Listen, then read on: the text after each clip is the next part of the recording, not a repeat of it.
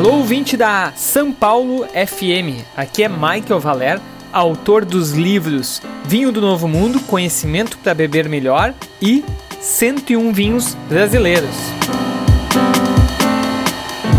Dia 31 de dezembro e a pergunta que a gente mais ouve é como escolher o espumante para o Réveillon.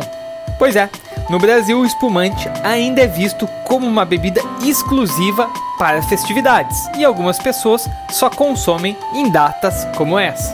Talvez por isso, tanta gente tem essa preocupação em comprar o espumante certo para esse momento da virada.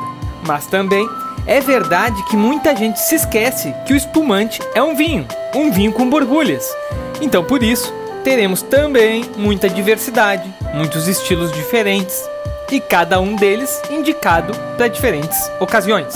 E para ajudar nessa escolha de final de ano, a gente precisa pensar em como vai ser consumido esse espumante. Então vamos lá. Se você está pensando em um espumante para receber os convidados, para eles irem degustando antes da ceia do ano novo, é recomendado pensar em espumantes mais leves e frescos. Um brute de Chardonnay feito no método tradicional, mas jovem, com pouco tempo de envelhecimento, é uma boa pedida. Se quiser algo mais econômico, tu pode apostar num espumante método Charmat, um Charmat bem feito, como os rótulos de entrada do Adolfo Lona, ou o Chardonnay Brut da cooperativa Garibaldi, que tu vai encontrar na internet por menos de 50 reais. Agora, se você está pensando em um espumante para servir durante a ceia, para acompanhar os pratos, aí é interessante pensar numa bebida mais elaborada. Se o prato principal for peixe ou frutos do mar, vamos no clássico. Um espumante champenoise, ou seja, feito no método tradicional e de preferência feito com uvas Chardonnay e Pinot Noir. Se acompanhado de molhos agridoces, como salmão ou molho de maracujá, a gente pode escolher um brute ou até um demi-sec. Se tivermos molhos cítricos ou lácteos acompanhando esse peixe, vamos para um extra brut ou nature, aquele sem adição de açúcar. Por ser uma data especial, vale a pena investir e buscar um champanhe maduro de alguma maison mais clássica, como Ruinart ou Boulanger. Mas podemos também prestigiar a nossa indústria local, e aí vamos pagar menos e ter prazer semelhante. Uma opção é o espumante Ouro Extra Brut da vinícola Dom Giovanni, que tem 48 meses de maturação. Ou então a Churchill Extra Brut da vinícola Valmarino, com 31 meses de maturação. Agora, se o prato principal for uma carne vermelha, e no Réveillon do brasileiro é muito comum a carne de porco, aí vamos num espumante rosé, de preferência um Blanc de Noir, ou seja, produzido apenas com uvas tintas, como a Pinot Noir. Nesse caso, dê preferência para um espumante nature, mas o molho e demais acompanhamentos também vão fazer a diferença.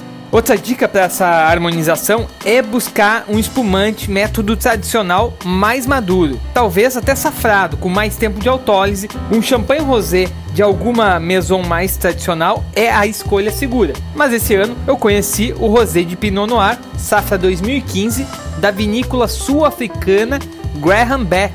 E é esse estilo que a gente precisa para harmonizar com a carne vermelha da ceia de Ano Novo. Mas, se o espumante vai servir apenas para ser estourado no momento da virada, não tem muito segredo. Opte pelos mais econômicos. Pode ser até um demi-sec ou um moscatel, porque os mais doces normalmente tendem a, agradar pessoas que não têm por hábito consumir a bebida. Deixa bem gelado, 5, 6 graus, e na hora é só sacudir, mirar para o alto a garrafa, estourar a rolha e fazer aquela chuva de espumante.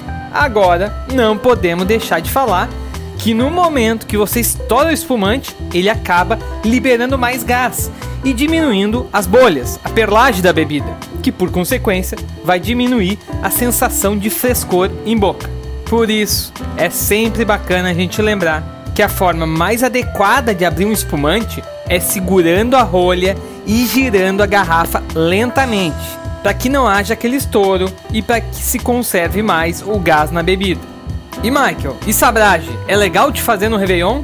Pra quem não sabe, sabrage é aquela técnica de abrir espumante rompendo o gargalo da garrafa com um golpe de sabre.